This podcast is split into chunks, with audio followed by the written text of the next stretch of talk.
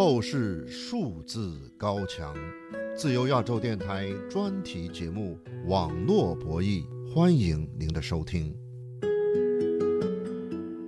海外遭到中国封禁的自由之家易言网最新统计数据出炉。这个网站统计到的中国在2022年6月至2023年3月这十个月期间发生的抗议事件达1308起。各位听众、各位网友，大家好，欢迎您收听美国自由亚洲电台专题节目《网络博弈》，我是这个节目的主持人和制作人小安。十五分钟的网络博弈节目，关注中国网络自由状况，为大家介绍遭到中国政府封禁的网络内容。易言网是设在美国首都华盛顿的非营利团体“自由之家”创办的。自由之家成立于1941年，以宣扬民主、自由和人权理念而闻名。去年11月中旬，自由之家创办了易言网，专门收集整理在中国发生的异议事件。这家网站的具体内容有哪些呢？为什么遭到中国的封杀呢？就此，我们采访了自由之家易言网项目的负责人，会讲中文的施凯文先生。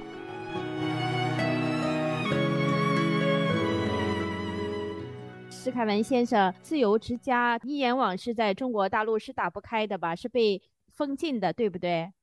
是很快的。我们去年十一月公布的时候，我特地去一个网站去了解，是不是中国境内可以访问我们的网站。好像中国政府在很短的时间之内就发现我们，不到三四天就封了。是二零二二年的十一月。对。刚好那个时间是那个反封运动前一周，我们公布这个网站，突然有很多人想知道中国境内有发生什么抗议事件，然后就是刚好这是我们整个项目的主要的目的。那一段时间，很多人突然知道我们，然后对我们的数据库感兴趣。那么您觉得，呃，中国政府为什么要把你们这个网站给封禁呢？呃，我觉得很简单，他不希望中国人知道中国有发生什么样的抗议。抗议的频率，不想让中国人知道他周围城市或者省份又发生什么事，怕可能会带动啊，或者是发现其他人跟本人有相同的呃问题，也会想到用抗议去追求他的权利。那么，自由之家这个民间组织啊，它为什么要创办易言网这样的网站呢？这个网站是专门。收集整理在中国发生的抗议事件的资料，是吧？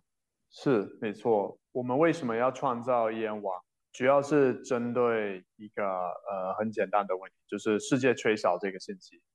中国政府压迫抗议跟中国人的动员能力已经很久了，但最近几年，尤其是习近平上台之后啊，他甚至不允许中国人收集跟记录这种抗议。事情的发生，那这样一个信息缺口就出来了。世界和中国人都不知道到底有发生多少抗议，这抗议发生在哪里，都是在抗议什么。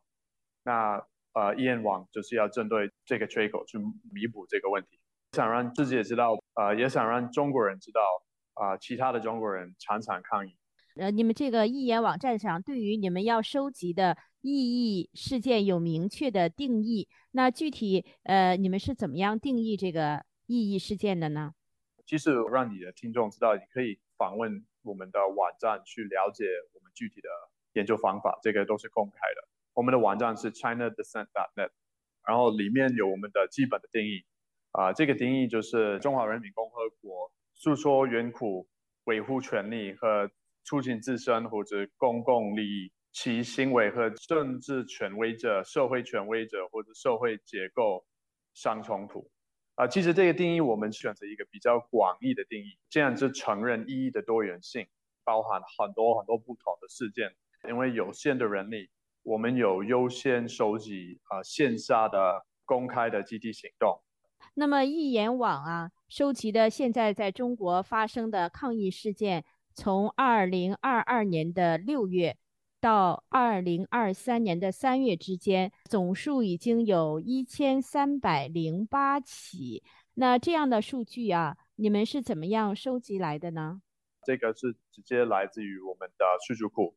我们收集数据的途径有三个主要的途径，一个是中国的社媒，第二个是人权组织、国际媒体、中国媒体的新闻报道，第三个就是一些合作的非政府组织，也跟我们分享跟他们社区有关的呃一些信息。百分之九十四的案子是有直接的证据，直接的证据是指呃图片、视频。刚刚您提到，我们就是网上现有的这个数据库有一千三百多个案子，这个没有错。但是我想补充一下，就是呃，因为事情太多了，我们其实有一个还没有记录的一个呃列表。然后你加上这个列表的话，其实我们从去年六月到今年四月，已经有超过两千个呃案子，需要时间把它仔细分析跟记录到我们的网站。现在啊，在你们这个易言网站，你们收集到的这些抗议性的在中国发生的事件呢？从省份来看啊，是河南已经发生了一百二十四起抗议事件，接下来是广东发生了一百一十六起抗议的事件。那么这些抗议的事件啊，在这个地区分布上，你们总结了有些什么样的特点吗？中国的抗议事件的地理分布是相对分散，呃，但是的确是有一些呃省份有领先，像呃河北、河南、陕西、山东、广东这些是呃前五名的。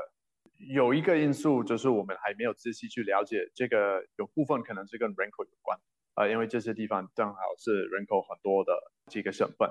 总体来讲，我你看整个中国抗议事件，业主抗议也就是烂尾。是最频繁的，呃，再来就是工人讨薪的案件。那每一个地方可能有一些特点，比如呃，业主抗议占河南超过一半的抗议案子，而在山东和湖北呃都不足一半。反封抗议，四川、广东、北京、上海、重庆反封抗议的比例是比较多。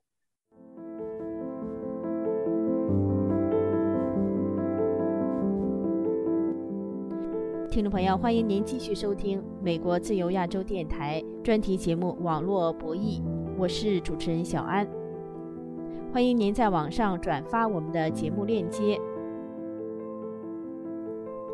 自由之家创办的易言网数据库可以用中英文搜索在中国发生的抗议性事件。该网站收录的抗议事件包括今年二月河北。唐山君德城上城项目多名业主挂横幅集会抗议，要求开发商交房。去年十一月，北京中海地产工人向公司讨薪等等。有关自由之家一言网这个网站的内容，请继续收听我们对这个网站项目负责人石凯文先生的专访。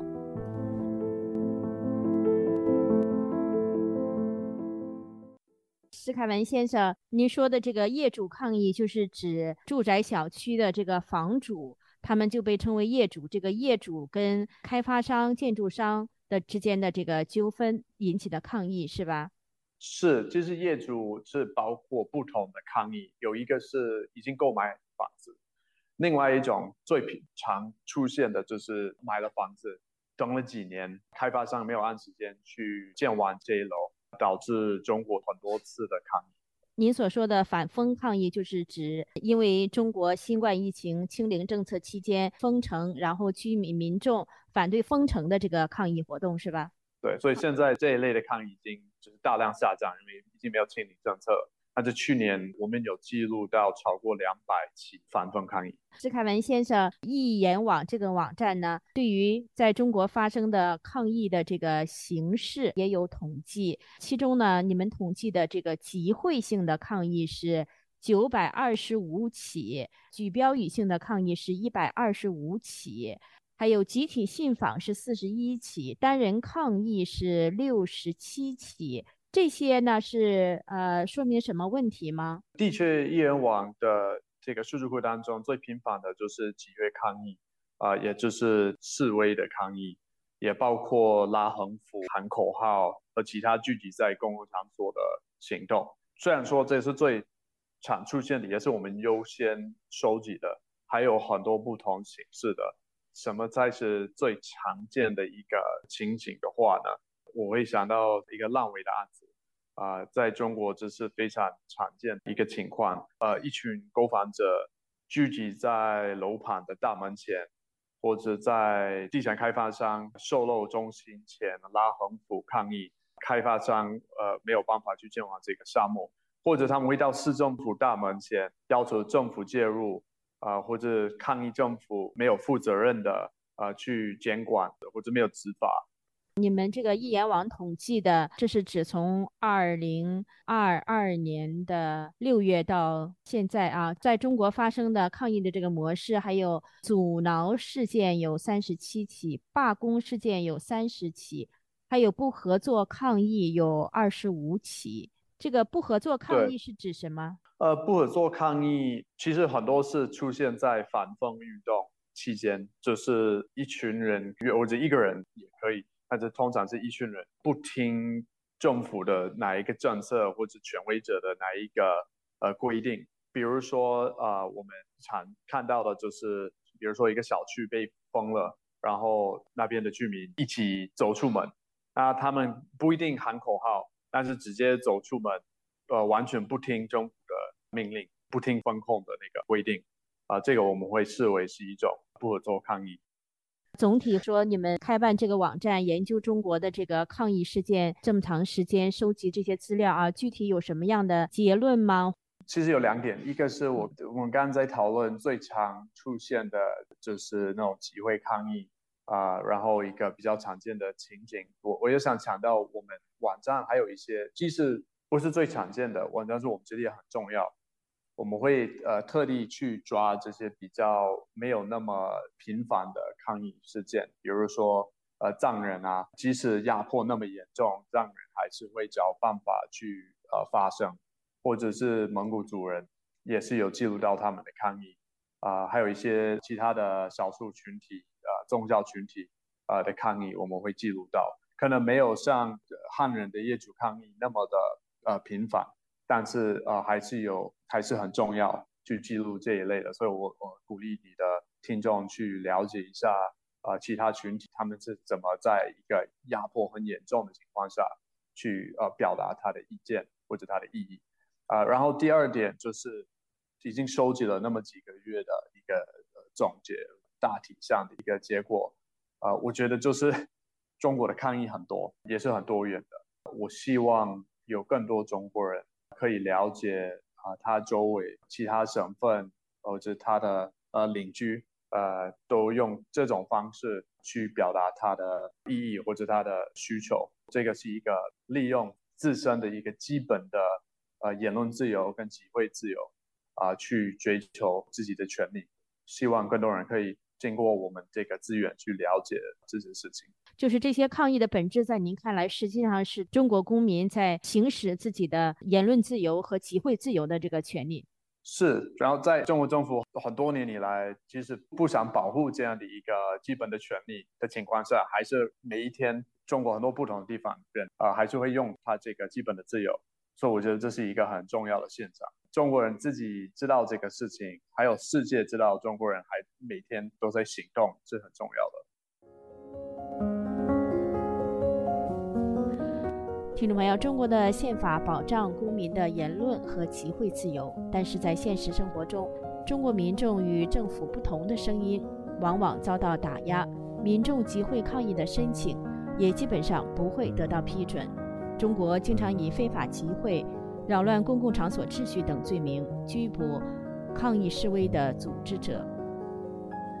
自由之家创办的易言网网站上的说明显示。